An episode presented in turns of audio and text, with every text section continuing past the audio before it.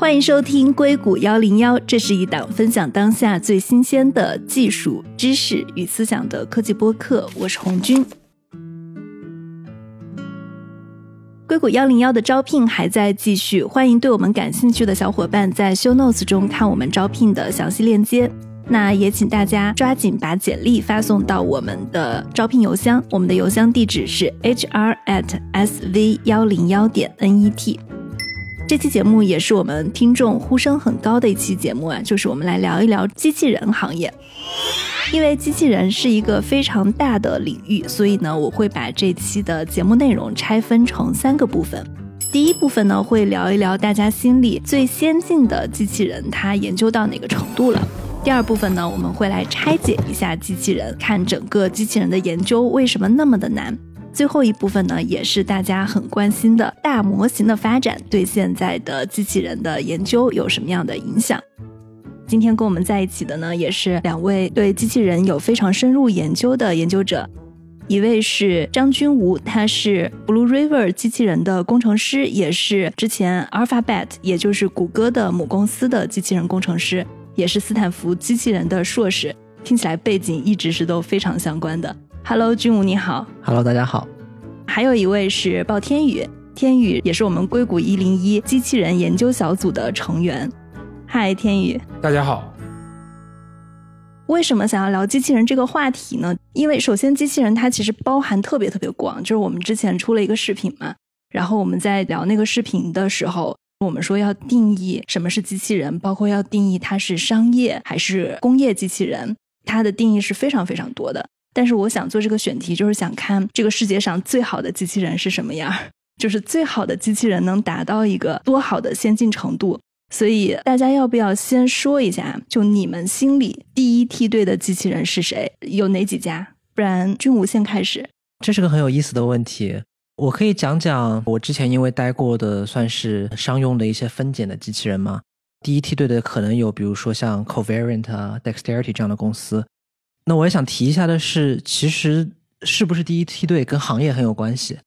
不同行业可能会有不同的第一梯队的公司。如果一定要说跨行业第一梯队的，我觉得英伟达在很多机器人的基础性的研究上，并且像做一些模拟器上，还是做得非常厉害的。所以这会是我觉得的第一梯队的一个答案。那你觉得，比如说像特斯拉的人形机器人，还有之前 Everyday Robots 这两个机器人怎么样？我觉得都是很棒的，他们的技术研发现在看起来都是处在一个非常蓬勃向上、蓬勃发展的阶段。我之前之所以说前面两个呢，就 covari 和 Dexterity 相对来说是已经有一定的客户，虽然他们具体有没有在盈利，这个我并不清楚，但它至少已经能帮助到实际的外部的 external 的 customer。那特斯拉和 Everyday Robot 更多是在研发和内部的这种测试、内部使用的阶段。我个人的看法是，如果他们真的能够像比如说 Amazon 的 Kiva System 那样投入到生产线上，发挥很多的商用作用，那他们也可以算作第一梯队。嗯，所以我理解，就是你的这个评价指标是从它真正商用的一个角度来评价的。嗯，对对对，你说的很对。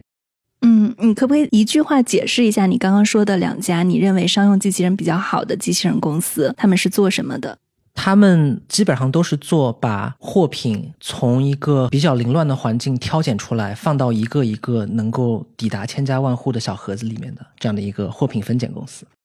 那天宇，因为在我们硅谷一零一之前做机器人的视频稿件的时候，你也研究过很多很多的机器人公司，你心里的第一梯队是哪几家？我其实心里一直没有一个真正的第一梯队的概念，还是因为大家都在做机器人里边不同的部分。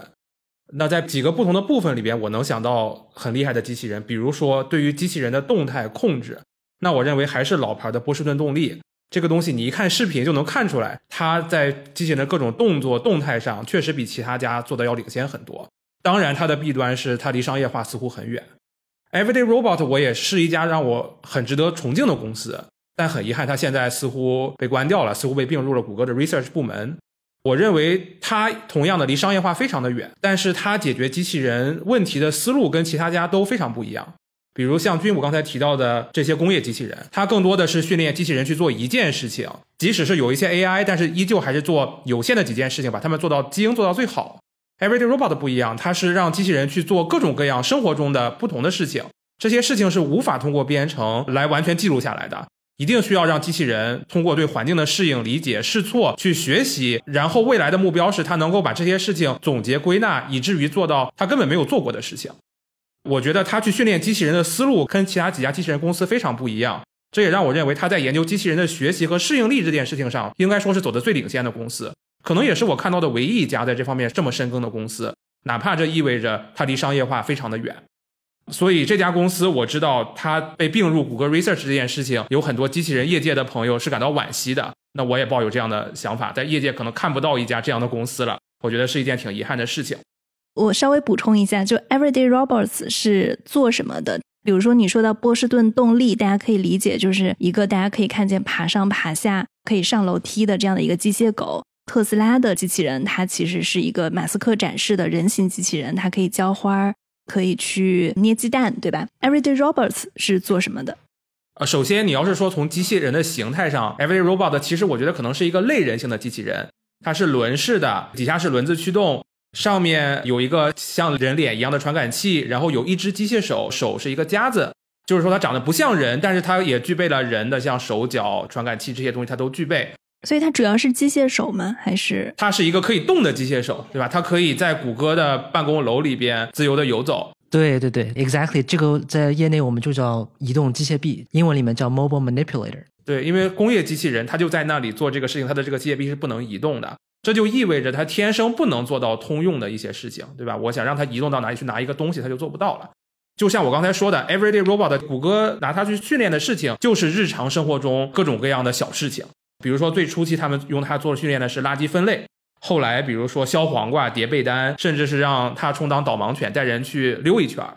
这些事情都似乎在生活中稀松平常。但问题是，就拿垃圾分类这件事情来说，它是无法靠编程来固化、程序化的。垃圾桶里有各种各样的东西，你也不知道这次会出现啥，以及你也不知道这件事情该分到哪里去。它一定是需要让机器人自主去学习判断来完成的。那它的目标是机器人能把这一件一件的小事都做好，自己形成了一套学习系统之后，未来可以做之前并没有做过的事情。这是我认为它机器人研究方法跟其他家非常不同的地方。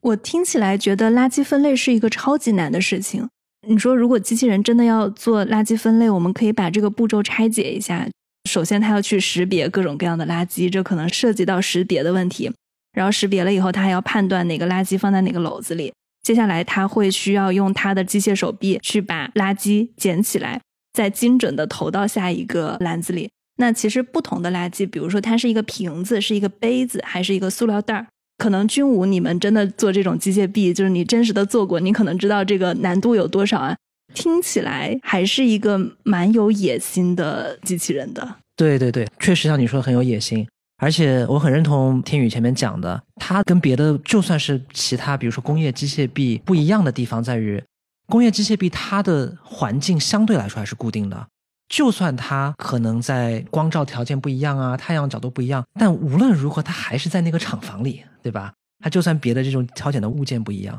但像你说的挑拣垃圾啊，然后包括像天宇前面说的 Everyday Robot，它的最终的目的是能够走进到人的生活里的。那比如说我们想的办公室的场景、厨房这样的场景，那每家每户的厨房，就算在家里，厨房走到客厅，这也是一个一直在变化的场景。所以这一点就是 Everyday Robot 确实很厉害的地方，它的通用性。它一个是要技术上要准确率足够高，其次是就算有一个完美的技术，我们也要找到可以。运用这个技术的一些场景，我补充一下刚才军武说到的一个点，就是我认为所谓的做通用机器人，它能做到通用的任务是一方面，能够在通用的环境确实也是非常重要的一方面。就是我关注到 Everyday Robot 它的真实机器人的训练，大多是在谷歌的办公楼里进行的，也就是说是真实的环境，这个环境中可能会有非常多的干扰。我觉得这也是在机器人业界里边其实相对难得的地方。就像军武刚才说的，工业机器人，也就是说现在真正能够商业化的机器人。它的全部的环境都是基于这个机器人而设计的，但生活不是这样的。生活中可能会有各种各样的突发情况，这个机器人都需要能够应对得了。我在 Everyday Robots 的官网上曾经看过，他们讲过说，如果能让一个机器人在桌子上拿起一个杯子，能够在任何的环境、任何的桌子、任何的杯子都能做到的话，这可能都已经是一个诺贝尔奖级别的成果了。所以，环境的适应力是一个很难攻克的话题。那它现在怎么样了？Everyday Robot 这样的一个项目呢，它现在的命运就是也是在今年一月初的一个大裁员当中被波及到。那很多项目里面的员工呢，算是并入到了 Google 旗下的一个可以算是 research 部门，叫做 Robotics at Google。那 Robotics at Google，据我所知，大部分是做 research 的。据我所知，这个 Everyday Robot 并进 Robotics at Google 的人也不是特别多，所以这个就是这个公司现在的一个命运吧，可以说。所以天宇，刚刚你会说被谷歌关停了，特别可惜。我其实从一个角度上也说，因为我也跟学界的朋友有聊。似乎 Everyday Robot 在业界做的事情，更像是在很多学界在做的研究的内容，因此可能并入 Google Research 也不让我感到特别意外吧。另外一个方面，我也看到的就是最近比较火的人形机器人，或者很多人在说所谓的具身智能。在这个领域，我看到的两家公司，一家是特斯拉，一家是 One X，当然也有一些其他的公司，但我认为这两家做的比较先进。我觉得主要是离量产比较近。我觉得人形机器人跟像刚才说的机械臂不同，很多机械臂的公司其实它用的是通用的机械臂组件，比如说像 Covariate，我认为它用的并不是它自己做的硬件，它更多的是去做软件。人形机器人不同，我需要重新做一个人形机器人的整个硬件出来，以及我要给它配上软件，配上 AI，能够让它做一系列的事情，我觉得是很考验硬件能力的。我认为特斯拉在这个领域非常领先，一方面是因为特斯拉是这几个大厂当中，我觉得唯一一个既精通硬件又精通软件的东西，且它精通的硬件和软件，比如说硬件方面电车的三电系统，软件方面 Autopilot 这些东西都是可以直接应用到机器人当中的。你也能看到说，在过去的三年当中，它的机器人的进步是非常迅速的。一些关键的部件，比如说它能够自己生产机器人的电机，它做出了很强的机器人的灵巧手。很多的部件都是自产自研的，这些事情让我看到说，它是在以一个量产的思路在做这个机器人，它的目标最终是量产，以及加上特斯拉本身是有比较强大的资本支持，让我对特斯拉的人形机器人能够真正走入人们的生活当中充满期待。所以这是我觉得他们比较强的原因。One X 也是我最近才看到，因为 Open AI 投资了它，Open AI 上一轮投资了它两千三百五十万美元。呃，是一家蛮小的公司，是一个挪威公司，可能也只有五十人左右，但是在人形机器人领域耕耘了六七年了。它的下一代机器人，我觉得是基于现在这个 Eve 做了很多的改进，比如说，我觉得最大的改进，它是一个双足机器人了，也就是说，它能够走更复杂的地形，它能够上楼梯。之前的不算是双足机器人，是轮式的。对，之前简单说，它就是靠轮子驱动的。那么，如果是轮子驱动的话，它不能上楼梯，它不能越过障碍。以及它必须是要相对平的地面可能才能走，对吧？如果是土地、泥地，可能会有一点难度。双足机器人就会避免这些问题，但相应的，它行走的速度可能要慢，消耗的能量可能要更多。所以这两者是各有各的优劣。其实有一个技术细节我不太了解啊，就是当时我记得马斯克在展示他们的人形机器人的时候，他们第一次出场，那个机器人是直接摔了一跤。要让双足机器人保持平衡是一件很难的事儿吗？这个很难。因为它涉及到机器人的重心，比如说一个人在走路的时候，我们要不断调整重心。作为一个机器人来讲，它调整的这个频率也要非常高。比如说一秒钟，它可能需要有三十次的控制，或者说六十次的控制，或者说多少类似于这样。那每一次控制，你就需要计算的比较精准。我怎么样去有这个微小的变动，可以让机器人维持自己的平衡？那在这一方面呢，其实我也并不是这一方面具体的专家，因为这是一个很大并且非常具体的领域，叫做 bipedal robots，或者就是双足的机器人，甚至可以理解为 bipedal locomotion，叫双足走路的运动轨迹。所以有不少研究者在研究 locomotion，就是走路轨迹，以及我们叫 periodic motion generation，就是有循环性的轨迹的生成。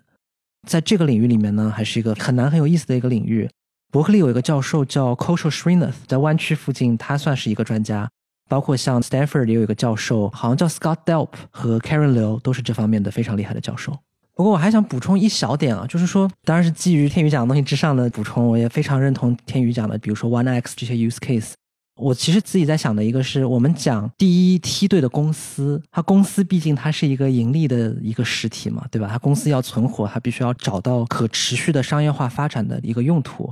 现在看来，其实我们前面讨论的，像天宇前面说的 One X，包括像我前面提的一些 Covariant，都是可以算是说比较新兴的，在科技上运用 AI 比较多的一些公司。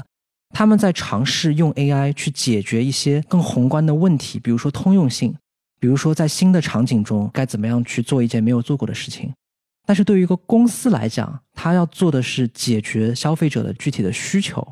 在这一点上来讲，甚至很多需求是不需要用 AI 解决，或者说不一定需要用很多 AI 来解决。比如削黄瓜，对对对，比如削黄瓜，或者比如说需要非常精准度很高的一种行业，比如说手术机器人啊，比如说这样这些。这么说吧，就是我们前面说的是有很多在感知里面用到 AI，包括在决策当中也会用到 AI。但是不少现在做的成熟商业化很好的机器人，它更多是它能够在用机器人这个东西去解决客户需求这点上做得很好。至于具体的机器人 solution 里面有没有 AI，可能是它并不是一个关注的一个主要的点。只要能够解决客户的需求，什么样的机器人都可以。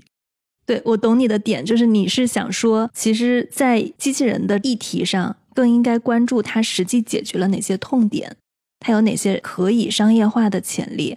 而不是说它的 AI 有多先进。对，比如说举个例子，我前面说的手术机器人，它的难点可能在于像天宇前面讲的，有一个叫 teleoperation 嘛，就是远程控制。这个在机器人领域里面，我们管它叫 shared autonomy，机器人和人共同来控制这个机器人的自动化。那在这一点里面，它的难点可能更多偏向控制，更多偏向这种很精细的几毫米的这样一个距离，或者说很高频的这种控制。这些东西，因为在数学建模的情况下，他们是物理实体，他们能够建数学模型，所以其实数学可以做的非常的稳定，非常的稳固。你用 AI 的话，反而可能会产生一些不确定性的问题。这是手术机器人里面的这样的一个例子。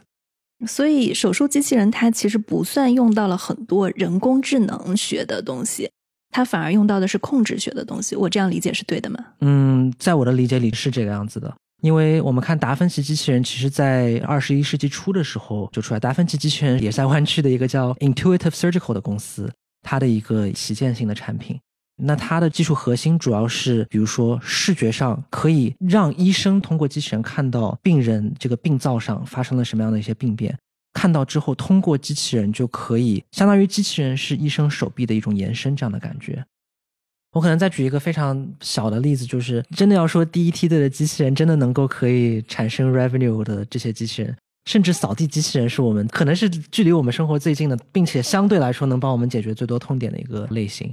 我很认同军武刚才说的，解决问题为主，并不一定要用非常多的 AI。但这里我有一点要说，就是我觉得一方面是可能让机器人去解决一个特定的问题，在这个点上，我认为确实很多工业机器人是做的最好的，且离钱最近的，离商业化最近的。但人形机器人这边，我觉得似乎在讲的另外一个故事。我承认，人形机器人似乎离真正商业化、离真正能卖还很远。刚才说归说，One X 的机器人可能已经能卖了，它什么时候能买到，我们也不知道。但是我觉得这可能是一种未来的机器人的趋势，这可能是一个分支。像马斯克在讲的故事是，未来机器人可能会成为我们的 labor force，成为我们劳动力的一部分。这个机器人它能做各种各样的工作，我们能够训练它做各种各样的工作，那你就不需要在有工业机器人的时候做一个机械臂。我在家的时候做另外一种机器人，我做一个扫地机器人，可能一种机器人能够解决各种各样的工作。这件事情在 PC 在个人电脑的发展史上曾经出现过。刚刚有电脑的时候，其实大家都是非常 specialized、非常专一的芯片，一种芯片解决一种运算，用于一种实际场合。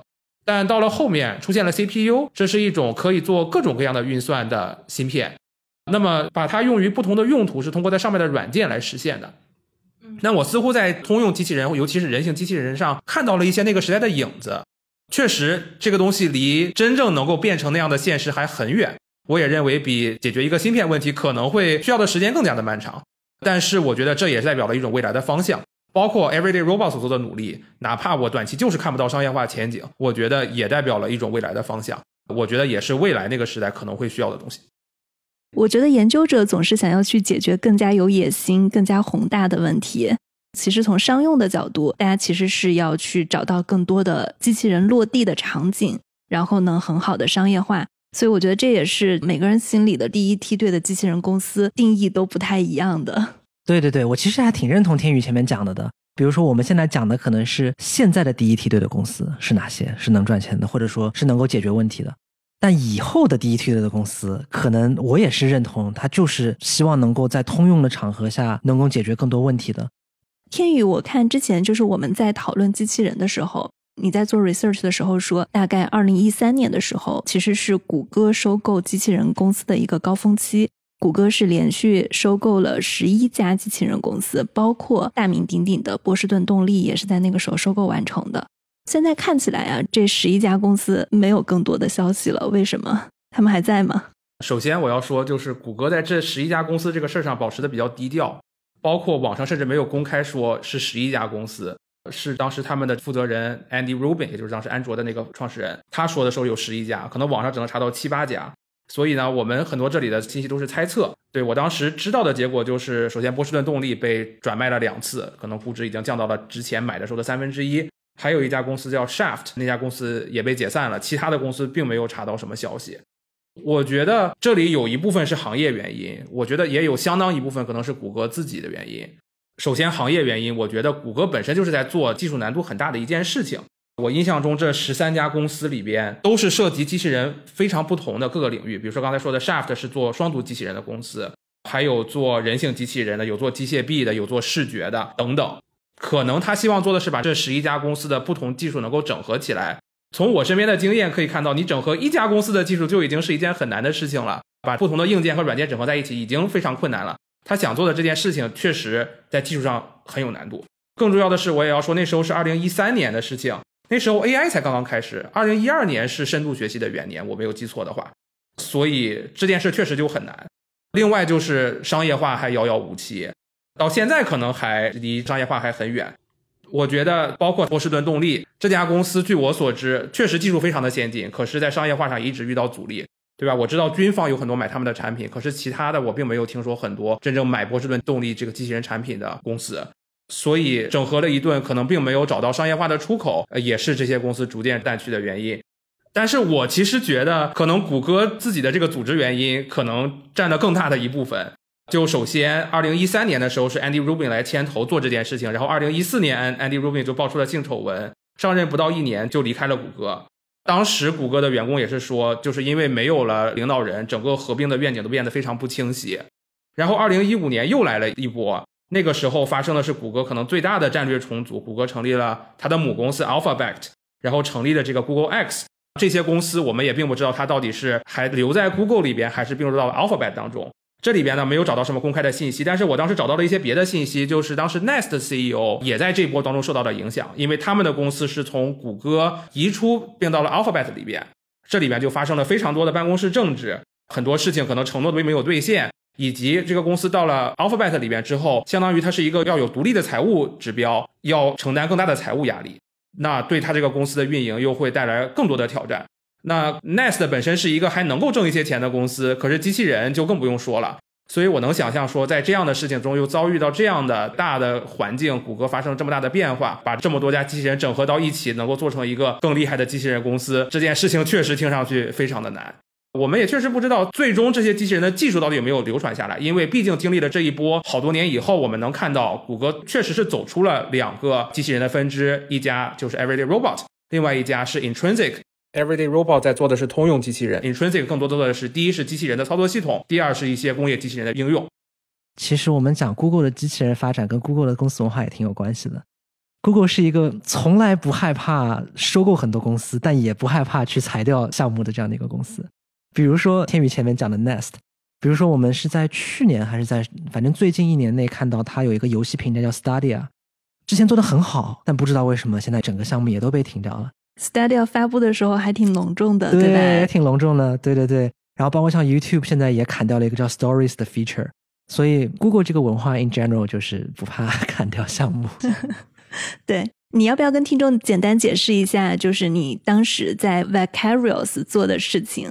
也想知道为什么机器人研究这么难，商业化这么难。其实具体我本来在 Vicarious 做的事情呢，就是分拣机器人里面拣这个步骤。那我们讲分拣，就是分的话，我们假设有一个很大的一个框子，这个大框子里面呢，假设有一堆的护手霜。那分就是其实是我们英文当中叫 grasp 或者 pick 这样的一个动作，就是把护手霜从这个大篮子里面拿起来。捡呢，我们就可以理解为 placement，那就是从这个大篮子里面拿出一个护手霜之后，怎么把它放到，比如说抵达千家万户的这个亚马逊的小盒子里面，这个就是 placement。所以这个是我之前在公司具体做的事情。我们公司 in general 就是像我前面说的，是在做比如说挑拣日用品啊、挑拣护手霜这样的一些工作。那为什么这么难呢？我觉得它每一层其实都有难点，整合起来会更难。那我会把它比较简单的分为三层，就机器人的技术的这个要点，简单分为三层：一个是感知，一个是路径规划，一个是执行。这三层呢，会是不少机器人技术环节划分比较通用的三层。我觉得运用在分拣货物里面也是比较适用的。那感知、路径规划和执行各有什么难点呢？感知，比如说我们怎么样去判断一个未知物体的姿态，以及我们怎么判断一个已知物体但是我们没有见过的一个姿态。比如说我们在训练的时候是训练这个护手霜就站在这个桌子上，或者它就是一个固定的形态。我们就算训练集里面有，比如说十个不同的护手霜的这样的一个位置的一个姿态，问题是我们在一个一千个护手霜的大篮子里面，那一千个总归会有我们之前没有学习过的这种姿态。那这个时候我们怎么样识别？你的姿态指的是什么？是他站在桌子上、躺在桌子上，还是跟其他的护手霜躺在一起？还是说这个护手霜它的形状？因为我们知道护手霜类似于一个锥形的物体，它的形状可能哎设计的很可爱，是一个小圆球。到底是哪一步呢？你指的是它的那个姿势，还是说形状？其实这两个都包括了。对对对，你说的非常的准确。举比较生动的例子，当然我们这里很希望有一个摄像头啊。就比如说我们一个手机，它是怎么样去放在桌子上？它是这样立起来的呢，还是完全躺着的，还是这样竖着的？所以为什么我们在口语当中这么难说呢？就是因为姿态是一个很难用口语或者去想象去完全解释的一个东西。所以在业界我们就有一个词叫 pose。那 pose 这个词其实包括了一个物体的 x、y、z 和它的 roll、pitch、yaw 这六个参数。这当然可能讲的比较那个，但是在业界我们会用这六个参数去描述一个物体所谓的一个姿态。所以这是感知里面的难度，就是比如说很多很多护手霜的情况下，我们怎么样去把一个护手霜去精准的确定，哦，这就是一个护手霜，而不是一个护手霜的一个头或者一个尾巴或者怎么样子的。因为你们也有客户嘛，就是在实际的操作中，护手霜就是在护手霜的篮子里，机器人从护手霜的篮子里捡，还是说护手霜在一堆化妆品跟洗漱用品的篮子里，它要精准的取出护手霜这么一个物品？我们公司做的是前者，就是一堆护手霜里面，然后取出一个护手霜放到一个盒子里，这是第一步。就这一步已经很这一步就不简单。对对对对对，当然后面还有更多步骤，我们可以待会儿再聊。但你说的第二步，我们业界叫 cluttered grasping。Cluttered grasping 就是我知道有很多科研方面在做，但至少从业界上来讲，我们公司本身没有特别多做这方面。所以这是感知的难点。那你可以说路径规划，或者也可以在某些机器人的语境里面，也可以说是决策。是什么意思呢？就是我们拿起了这个护手霜之后，我们怎么样把它移动一些位置，然后放到这个盒子里？抓娃娃。对，怎么样从娃娃机抓起来的那一瞬间，然后把它调到抓娃娃机那个口，对吧？这个路径，它这个规划也是个很有意思的事情。为什么说有意思呢？我们人抓娃娃的时候，我们知道哦，那个机械手并不是每次都可以很准确的抓到娃娃一模一样的地方的。同样，对于我们业界捡护手霜也一样。假设我们第一步做的不是特别准确。没有在护手霜的正当中去把它捡起来。这里我还要再补充一个背景，就是业界里面有不少的这个机械手都是用吸盘的，像天宇前面讲的夹子啊这种，我们叫 gripper。gripper 一般是日常物件，包括像更通用的场合会用。在工厂里面，很多就是一个机械臂的问我有一个很小的吸盘。那这个吸盘要吸护手霜的正当中是最好的。问题是我们万一没有吸到正当中，我们只吸到了瓶盖，那这个时候我们就不能再以常规的吸到正当中的那个姿态去规划我们未来的路径，因为如果我们还是以常规姿态去规划的话，很有可能护手霜就卡到那个最后盒子的边缘了，那我们就会损坏那个送给消费者的纸盒子。这个时候该去怎么样呢？调整自己的路径，那这也是一个很有意思的问题。第三点就是执行。就算我们前面两点都有问题，我们最后快要把护手霜放到盒子里，这个位置是错的。举个什么例子呢？假设我们要把护手霜就放到这个盒子的边缘了，你知道我们亚马逊那个盒子的边缘，它是一个硬纸壳，它边缘不是很宽的。我们如果硬用力要往那个边缘上施加力，就会把这个盒子给弄弯或者弄坏。那我们怎么样去避免这样的这种情况？我们就需要在执行的时候有很多的安全的设定 （safety conditions），这就是执行里面一些难点的例子。我们再把这三层不同的技术要点再整合起来，整合本身这一步也是有很多难点，像感知会用到的一些摄像头。如果我们在厂房里面有一个工作人员一不小心去触碰了一下这个摄像头，因为你知道厂房可能相对都是比较窄的一个过道，他走路路过的时候一不小心衣服碰了一下，手臂碰了一下这个摄像头，那我们可能就需要重新做这个摄像头的校准。因为如果不做校准的话，我们之后所有那些感知、路径规划、执行都会有一致性的错误。所以这一点我们在平时工作中其实特别有意思。我们当每次发现它这个机器人挑的东西每次错的范围都一模一样的话，我们就知道哦，这肯定是这个校准有问题，因为它每次拿错的位置都一样，错的值本身都差不多。所以这就是整合里面难点的一个例子。那每一层都有难点，整合起来更难，就导致了比如说在分拣货物，或者说在 in general 这个 AI 机器人。在商业化的时候就会产生很多问题，因为这每一层都有难点，整合起来更难，它导致的是一个准确率不高的问题。那准确率不够高的话，在很多场合它就会导致商业化受到挑战。你们的准确率大概能达到一个什么样的程度？这个是个好问题，我觉得可能跟不同的项目会有不一样的区别吧。准确率最高的是哪一类的？就是 AI 机器人并不是一个开关，它肯定是有一个谱的，它是有几个层级的。准确率更高的肯定是更加好做的一些项目，比如说像你前面说的，货物在整个篮子里的货物都是一致的。如果一个篮子里全是护手霜，肯定会比这个篮子里又有护手霜又有别的一些护肤品，这个来的更好做。所以它其实是取决于给你们出的题有多难。对，一个是他给我们出的题有多难，另一个是如果是难题，针对于这个题，我们该去怎么把这个难题解好？我们能控制的就是怎么把难题解好。至于出的是什么题，这个其实我们作为工程师很想有一些控制，但是总的来说还是公司的这个产品部门和商业给我们签合同的那些部门来去制定的，也要看客户是什么需求。我很好奇啊，就是你们在工厂里去用这样的一个机器人，跟用一个人，你觉得成本能打平吗？这是个好问题。我们之前遇到的很多挑战，就是因为用机器人的成本还没有用人的成本来的便宜。因为现在是研究阶段，这个其实可以理解。你觉得十年之后能打平吗？这个很难说，给一个具体的时间线。比如说，客户给我们出的题比较简单，那我们就更好打拼；客户出的题更难，我们就更难打拼。具体要说时间点，比如说未来还有多少年之后可以做到全部的收支平衡，这也很难说。但是至少在我们之前，我可以说我们是能看到希望、能看到曙光的，我们没有差的那么那么远。但是最后那一点好像就快要做到了，但是解决呢最后百分之十甚至百分之五的这个准确率都是比较难的，要花很多功夫。这就跟自动驾驶里面的那些长尾问题一样，因为我们最后那百分之几，很多时候看到的是所谓的边缘情况，那边缘情况该去怎么处理，对吧？那这个就是 AI 能够进来帮我们解决的一个地方，因为 AI 它的强项是通用性，AI 它的强项或者它的目的是我们未来希望解决我们没有看到过的场景。我们未来希望能够在这个边缘情况下能够做得更好，所以我的回答会是我们现在能看到曙光，但是如果要达到收支平衡，还是需要整个 AI 的技术会准确率更高一些。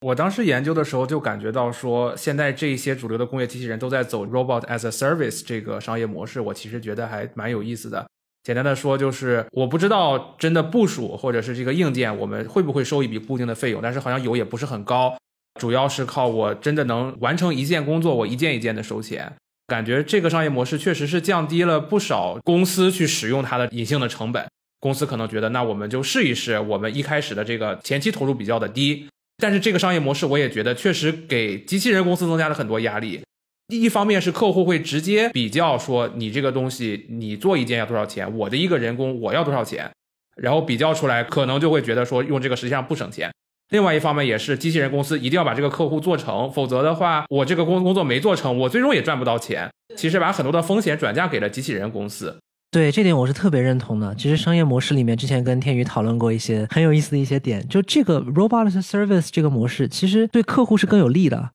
因为对于公司来讲，我们要做一个机器人的这个产线，前期要投入很多年的研发，这么多工程师也是需要钱的，对吧？我们假设一个，在我的理解里，一个比较完善的，就麻雀虽小五脏俱全的机器人公司，可能需要比如说五十到一百人。所以我们首先要定义一下什么叫 AI 机器人公司，对吧？像我之前待的这些公司，像 Vicarious，它自己是不做机械臂的，它是把机械臂从像 ABB 啊、像 KUKA 这种 OEM，我们叫 OEM 生产商那边拿过来，我们自己在纯做机械臂的这个软件和整合。比如说，我们就给客户提供这些我们买过来的机械臂，或者是租的机械臂，对吧？然后客户他最后拿到的他购买的产品只是我们的服务。我们当中要做一堆的软件的整合，然后包括像硬件怎么跟我们买来的机械臂进行整合，因为并且也不是我们自己造的机械臂。就算五十到一百个人的公司，他的工资，对吧？就算比如说我们每个硅谷平均水平是，比如说 let's say 多少多少万，十万或者十五万，你这么一算，和你一个生产线能获得 revenue 其实并不是成比例的。你要做很多很多的产线，很多很多的项目，才能开始慢慢形成真正的有 profit。你可能产生营收不难，但是这个营收是不是能够抵得上你的支出，这个就是商业模式里面很难的点。所以还是要规模化，对吧？对。但你们的规模化又不是它可以轻易扩张的，就像你说，摄像头的位置变一下，它可能都会对结果产生影响。所以我理解它会有一个通用的软件系统。但是我们说，每新进来一个客户，挑护手霜跟挑其他的一些，哪怕只是一个洗发水，可能都不一样。对，可以这么理解。我们的目标肯定是想做的更通用，但是现实呢，还是要从一个个项目做起。所以你前面说为什么机器人这么难，它可能有两个难点嘛，一个是技术难点，一个是商业难点。技术难点，我们就前面讲的是三个技术环节都有难点，并且整合起来也很难。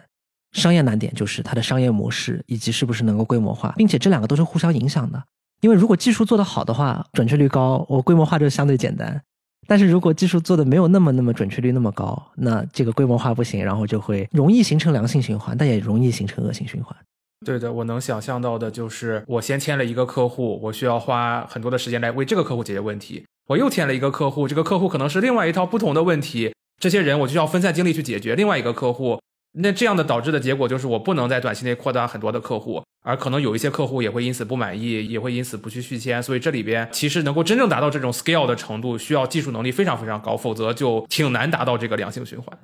对，最后想补充一个点啊，就是你说客户真的就是能不能从这个合作中去节省一些成本？我很难给你一个能不能的答案，但我至少可以给你介绍一个例子，为什么它这么难？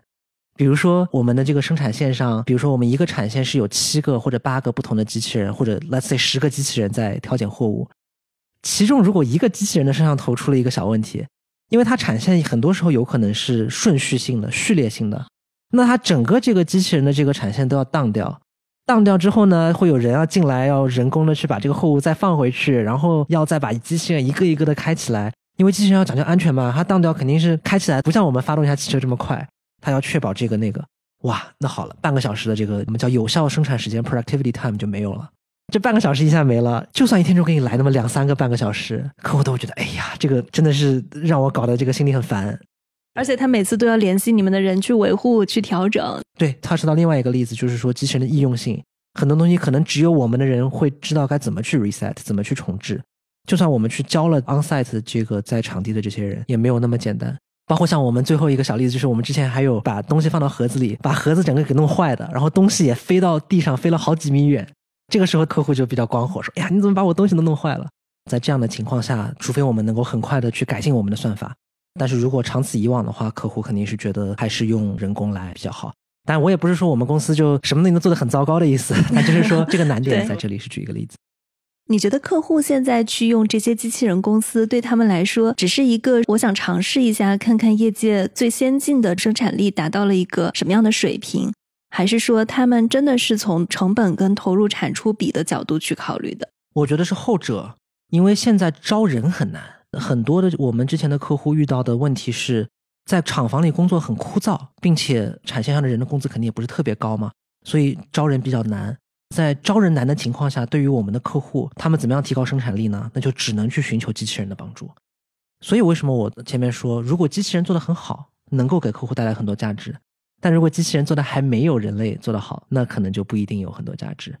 我其实也刚才在想说这个问题，我觉得有一些场合可能是人也能做，机器人也能做，很多时候就是在算投入产出。但确实有一些事情似乎是人不太能做的，比如说高低温的环境，比如说这个东西特别重。我之前看到有这个机器人给车的车体去喷漆或者说刷漆，这个车体可能人都举不动，对吧？那这些事情可能只有靠机器人来做。以及有一些工作可能有比较大的危险性，比如说我知道买波士顿动力的机器人呢有军方有警方，他们可能做的是一些比较危险的工作，在这些时候，可能机器人就成为了很多时候唯一的选择。我觉得这些方面会比较有商业化的前景，但是在这些人也能做，机器人也能做，然后算钱的时候，可能现在还是有不少的挑战。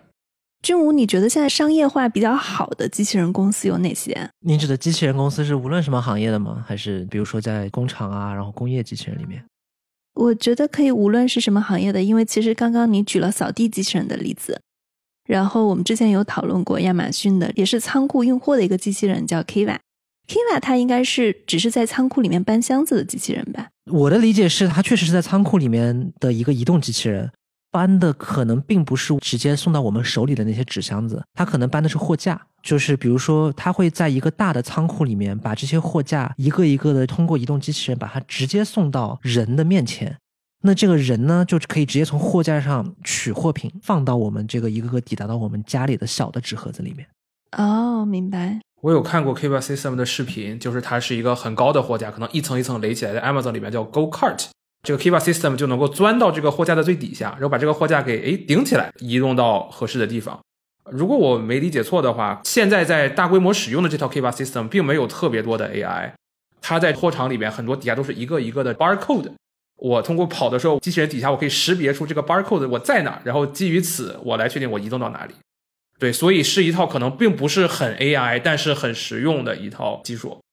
对，我同意，因为像你前面问到什么样的公司商业化比较容易嘛？天宇前面讲了一个我也很有共鸣的一个想法，就是从传统的没有很多 AI 的机器人，到我们现在慢慢想做的越来越通用有 AI 的机器人，它当中并不是一个 flip switch，并不是一个开关，它是要有一个谱，它是一个过渡性的。那在这个过渡性的阶梯上，它越靠近传统的，可能相对来说，因为场景里的不确定性因素就比较少，所以它就越容易商业化。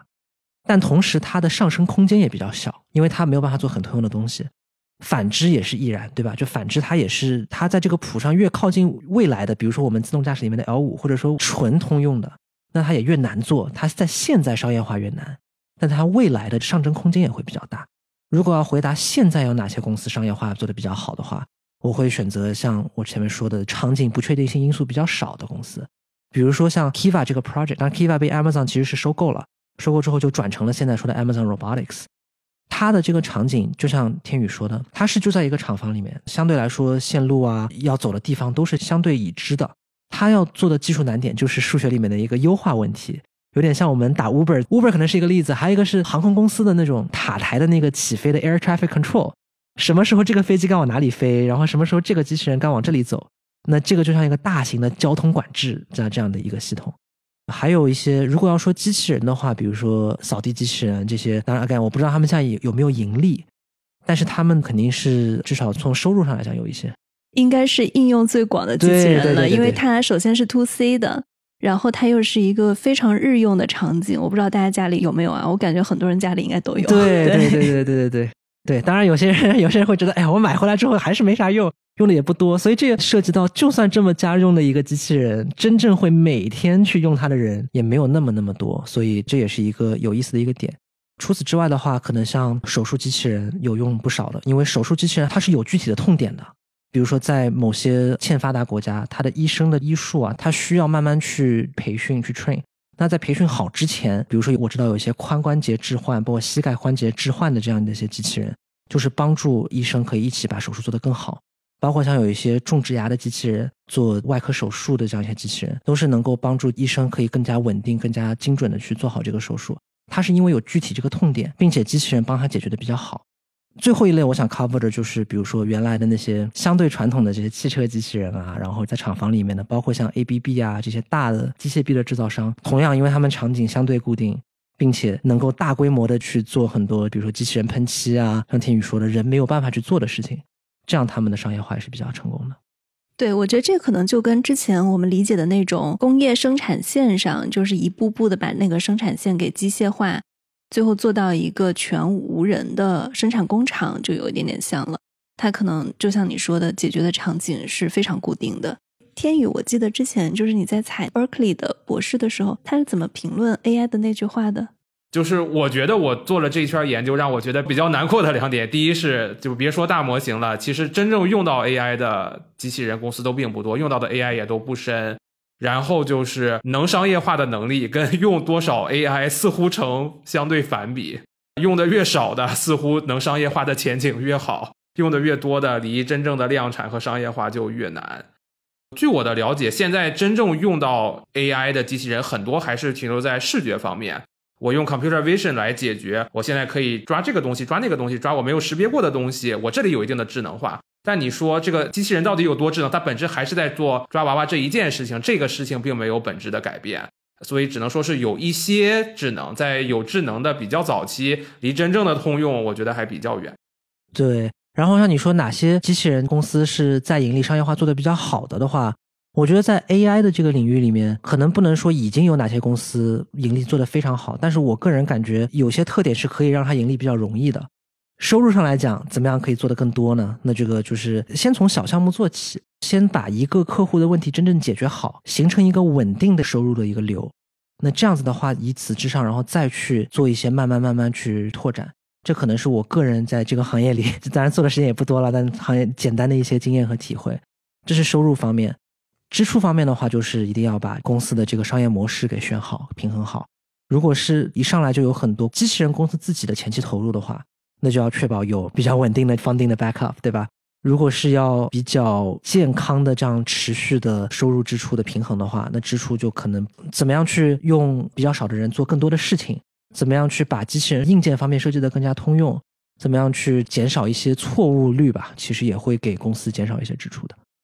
对，接下来其实是一个我觉得现在大家都非常关心的问题啊，就是这一轮人工智能的发展，还有大语言模型的发展，它对整个机器人的研发到底有没有影响？首先，我觉得机器人还远远没有到达这个 Chat GPT 时刻。我觉得大模型能够真正的运用在机器人上，以及达到商业化所要求的这个准确度和一致性，我觉得还有很长的路要走。但我觉得能看到一些曙光，这个曙光可能是在五年后、十年后才会真正进入到业界。但我能看到几个点，第一个点就是，可能也是现在大语言模型做的最强的地方，机器人可以和人用自然语言来交流了，机器人可以基于人的自然语言去把这个事情拆解成要做的任务。而不用人来编程，告诉你要做这项任务，这项任务。谷歌之前发布的那个 Palm E 解决的其实是这个层面的问题。那另外一方面，我看到的是在训练数据方面的一些突破。大语言模型或者大模型本身是有提供很多的预训练的数据，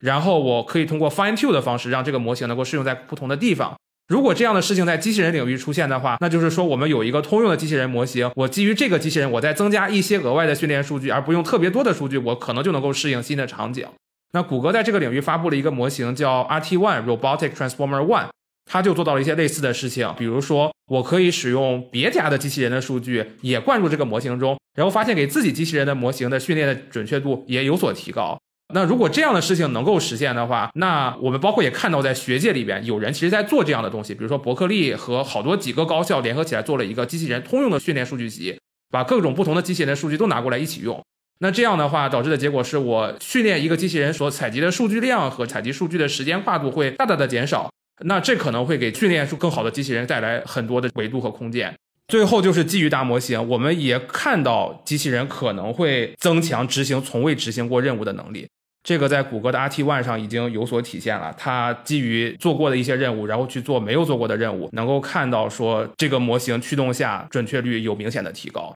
这些事情让我觉得是离真正的通用机器人更近了一步，但我要确实说，无论是 Palm E 也好，还是 RT One 也好，这两个可能是最近比较重磅的机器人的大模型了。业内的人士说，这都不是第一次在业界里边出现这个模型，其实在之前可能都有类似的研究成果，而且这些模型的准确度，你比如说 RT One，它可能最高的事情的准确度也就是七八十，最多到九十。RT One 是什么？可以解释一下吗？RT One 叫 Robotic Transformer One，顾名思义就是把 Transformer 这个模型架构运用在解决机器人的事情当中。如果基于之前军武说的三层的这个模型结构，感知到拆解任务和路径规划，再到执行，那么它主要解决的，我认为是第二层，就是拆解任务和路径规划 （Motion Planning），通过大模型来解决一些这样的问题。那这里就说到了，它可以对一些未知的任务也能够做到路径规划，这就是可能大模型的这个能力的体现。你如果去看 RT One 的数据的话，可能它做的最好的几项任务，可能准确率也只有八十五、九十，还达不到业界能用的百分之九十五、百分之九十九的准确度。所以呢，我认为在现在的阶段，它对学界的意义可能大于对业界的意义，但是能够整体看出这些事情对机器人有比较好的正向的影响。你要不要给大家也解释一下 Palm E 是什么？Palm E E 这里代表的是 embodied，就是谷歌为机器人感知、理解任务、理解人的需求做的一个大模型。它有两部分，第一部分就是谷歌上一代的大语言模型 PaLM，第二部分是一个叫 Vision Transformer。这个模型顾名思义，它是把 Transformer 运用在了视觉以及尤其是图像的识别当中。这两个模型合二为一，它主要的目的是很多时候是能够让机器人去理解人的任务，并且把这个任务能够拆解成具体的每一步执行的任务。举个例子，如果你给 PaLM-E 放上一张厨房里蛋糕原料的图片，你问它基于这些蛋糕原料怎么做蛋糕，这个模型它可以根据它看到的信息，把这个事情拆解成第一步打碎鸡蛋，然后把鸡蛋放到篮子里，放上糖混合一下，然后最终生成蛋糕。它可以去把基于图像的理解以及人们需求的理解，能够把它分拆成一步一步的任务。这个模型很有意思的地方在于，它能够做到机器人的任务的同时，并没有丢失它原来语言模型的能力。也就是说，你去问它一些常见的大语言模型的问题，它也能够回答；甚至说多模态的，包括带图片的，它也能够回答。比如说，你给它放一张水果的图片，你问它这里面有什么水果，它也能给你回答的很好。PaLM-E 之前是跟 Everyday Robot 谷歌的这个项目有合作，在 PaLM-E 驱动下的 Everyday Robot 的机器人就可以完成我人跟它说话，机器人就能够理解我的任务，把它拆解好。比如说让它去拿一个什么东西，机器人就可以理解，然后走到那里把东西拿起来，然后返回。当然，整个的这个过程并不是全部由 PaLM-E 来完成的，但是就像我刚才说的，它解决的是前面这部分，人可以跟机器人自然的用语言对话了，机器人能够理解整个的过程，并拆解成需要做的任务。嗯，天宇讲的非常非常详尽啊，我觉得挺棒的。如果要说有什么补充的话，那可能可以还是回到大模型对于机器人有什么样的改变这样一个议题上来。其实 Alphabet 在我的理解里面有三篇跟机器人比较相关的 paper，两篇是天宇前面已经提到的 PaLM-E 和 RT One，还有一篇是比较早期的一个研究的 paper 叫 C Can。这些东西是怎么样改变机器人的呢？举一个例子，假设我们要让一个机器人说给我拿一个苹果，在第一篇 paper C can 之前。那机器人可能会说：“哦，你去 grocery store 买一个苹果来。”他可能完全就不会想到说，其实厨房里面本身已经有苹果，或者说他也不会想到说他自己能不能真的出这个房子去 grocery store 买东西。C 看做的事情是一个叫 grounding，就是把语言模型和机器人真正能做的事情结合在一起。所以这是第一个可以称之是第零层。因为如果语言模型说一些非常机器人完全做不到的事情，那也没有办法。所以这是一个语言模型对于机器人的改变。在 C 看这篇文章之后呢，就像天宇说的，有 VIT 叫 Vision Transformer。有了 Vision Transformer 之后呢，机器人就可以通过语言和图片真正去了解这个机器人具体能做什么东西。但是我们前面讲机器人的这个三层结构是感知、决策以及执行。这三层结构其实都是为了去解决一个具体的问题，解决一个具体的 task。在大模型之前，这个 task 呢是需要有软件工程师真正自己去编程编进去的。那在大模型之后，人们就可以跟机器人说：“你帮我拿一个苹果。”相当于首先这第一步是解决了机器人具体要做什么任务的这样一个问题。然后我非常认同前面天宇说的，这个 RT One 其实解决了第二层，对吧？就有了任务之后，我该怎么样去生成一些机器人的具体的动作？那就像我们现在 ChatGPT，我们跟他说说话，他自己会生成很多语言和这些词汇一样。RT One 希望做的是能够把我们本来就是在传统的工程机器人的概念里面，每一个动作是需要非常具体一个个去硬编程编进去的。那 RT One 可能会希望在第二层里面有一些更加通用性的、更加 generalized 的机器人的这样一些决策。总的来说就是两点：第一个，通过语言模型可以让人和机器人能够更好的交互。知道机器人具体应该做什么样的一个任务，其次是有了这个任务之后，假设这个任务是一个新的任务，他没有做过的情况下，怎么样可以通用性更好去做一些这样的一些任务？对我听起来还是有帮助的，但是整体上这个帮助它都是集中在软件层面，但其实我觉得机器人最难的部分，可能是因为它要在一个真实的物理世界去完成一个任务。现在我们整个的互联网上数据已经非常非常多了。这也是为什么在这个时间点上，像这种大语言模型能够爆发的一个重要原因。但是，我们把物理世界编成数据，这个数据有多少？现在可能还是非常非常少的。我记得那天我们吃饭，然后还有 Jim，对吧？就我们当时在一个饭桌上，然后我们就说，为什么机器人这么难？饭桌上有一碗汤，然后 Jim 就说，如果现在让机器人去盛这个汤，那就很难。我们可能要在这个屋子的屋顶装一圈摄像头。而且还不能有移动，其次是我们盛汤，如果灯光正好打到了一个阴影，摄像头能不能照到这个阴影，以及在阴影下识别，这也是很难的。假设现在的光线，哎，我们刚刚录音的时候太阳在落山，这个光线是在不停变化的，那可能机器人它又无法识别了。而我们要去收集这个物理世界的数据，它本身就是一个非常难，要一点一点上传，一个一个 case 的去收集数据。那对比互联网这种大爆发式的数据增长，整体上感觉在物理世界里还是挺难的。嗯，确实是因为在物理世界里，像你所说的数据很难收集。现在有不少公司有一个新的一个，当然也不算那么新了，就相对来说这两年依托英伟达的一些 GPU 啊，依托算力的暴涨，大家也开始慢慢去看怎么样在模拟世界里可以来训练这个机器人。这个其实它有好处也有弊端。好处在于它不用像我们收集物理实体的那个数据那么难，因为像你前面提的，收集真正的数据很难啊。然后你可能会问我难在哪里啊？那我们首先要把机器人开开吧。机器人开开本身，如果在真正的产线上，可能就已经是一个比较复杂的一个事情。在这个产线上，你还要收集各种不同场景里面的数据，都是比较难的。但是我们在模拟里面，可能就会可以做到不同种天气、不同种的场景去模拟、去训练。这是它的好处的地方，它数据生成很容易。它相对来说的弊端就是模拟跟真实世界里到底它会有什么样的一个区别？如果模拟跟真实世界是一模一样了，那真的是完美了。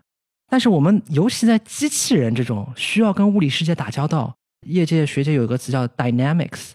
有很多动态的情况下，那这个是怎么样去模拟就很难。举个例子，我们可以在屏幕上模拟一个人在踢足球。那我们在屏幕上看到，哦，这个人在踢足球，然后把球踢走了。这个 motion，我们如果只是纯视觉识别的话，我们都知道他在踢足球。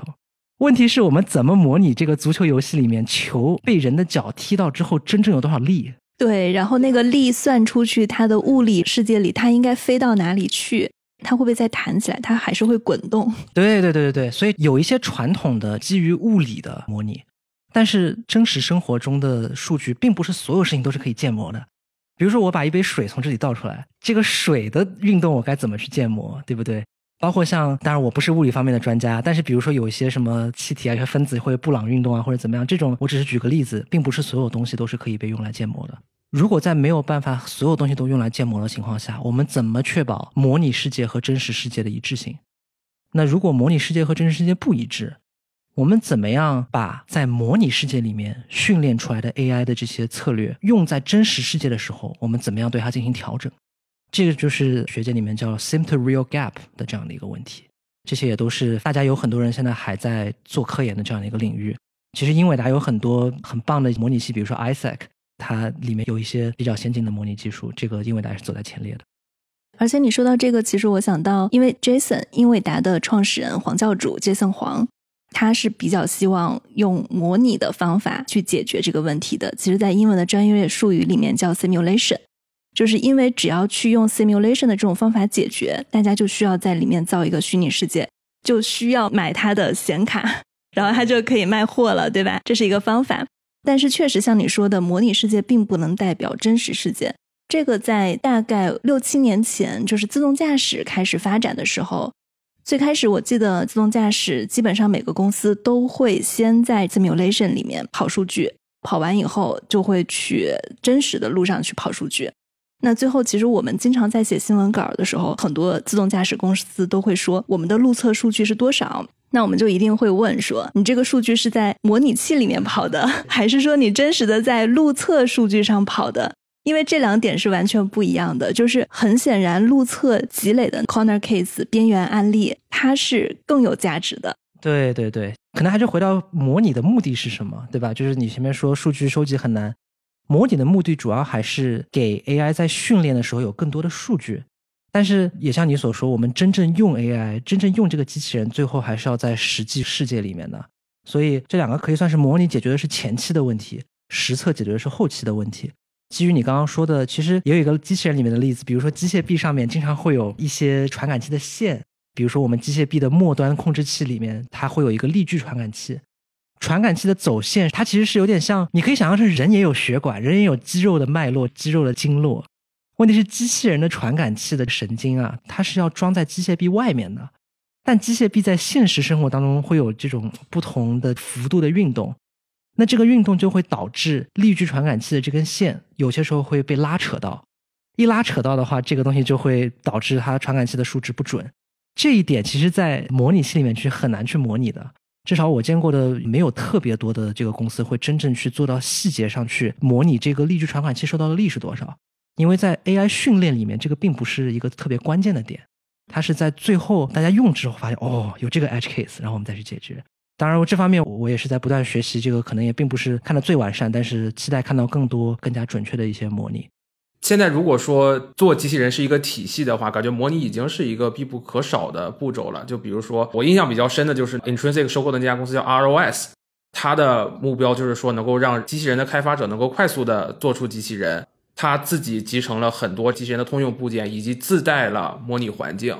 也就是说，能够让你把这些机器人的这些通用的部件，通过它的这个开源系统能够给连接起来，然后直接进入它的模拟环境去模拟，能够达到一个相对可用的状态，然后再放到现实世界当中去路测。让我看到说，好像模拟 simulation 在整个机器人的研发过程中已经变成了一环。我确实在我的研究中没有看到说某一家机器人抛开模拟不做模拟，直接就上真实世界去测。所以感觉现在变成了一个必不可少的环节了。对，尤其是在跟人交互很多的场景下。对你前面说的 Ross，它确实是一个像我们学机器人的，从上研究生的课开始就会用到的一个开源的项目。然后 Intrinsic 之前确实是收购了它背后的一个公司叫 Open Robotics，非常认同。他们一开始我们会觉得它很有用的一点就是它有这个叫 RViz 这样一个 Visualizer，这个 Visual Visualizer 里面有一些模拟的东西，这是它的优点。那它相对来说，现在可以做得更好的一点，就是怎么样加入像我前面说的物理的这种模拟。它那种模拟都是我们叫 kinematic simulation。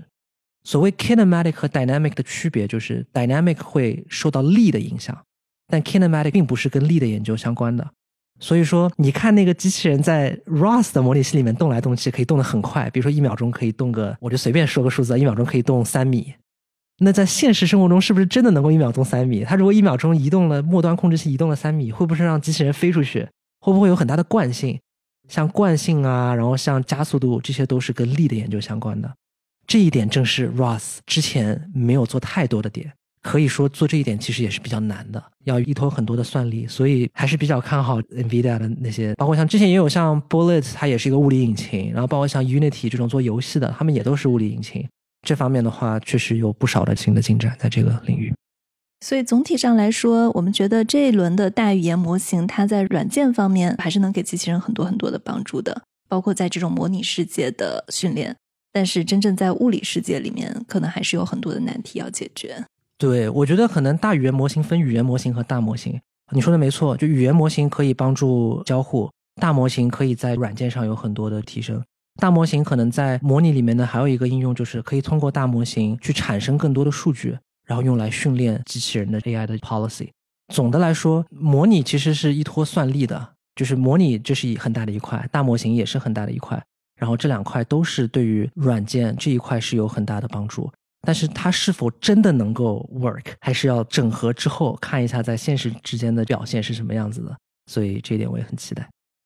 好，谢谢两位，今天非常非常的精彩，我觉得聊的也很透彻。这也是我们节目为数不多的线下录音。今天跟大家最后说一个小花絮啊，就我们的录音环境，因为我们今天有三个人，但是我只带了两根线，就三个话筒两根线，所以非常辛苦。天宇一直在对着我们的一个外放的收音系统，在非常大声的扯着嗓子喊，所以今天非常非常的辛苦天宇。感谢感谢天宇，感谢君武，感谢大家，谢谢谢谢洪哲，谢谢大家。这就是我们今天的节目。如果大家对机器人有什么样的看法，或者有更多的问题，欢迎大家给我们写评论、写留言。中国的听众可以通过小宇宙、苹果播客、喜马拉雅、蜻蜓 FM、荔枝 FM、网易云音乐、QQ 音乐来收听我们。美国的听众可以通过 Apple Podcast、Google Podcast、Spotify、Amazon Music 来收听我们。当然，大家也可以去使用很多的泛用型播客客户端来收听我们。特斯拉和未来的车主可以通过你们的车载渠道搜索“硅谷一零一”。感谢大家的收听，谢谢。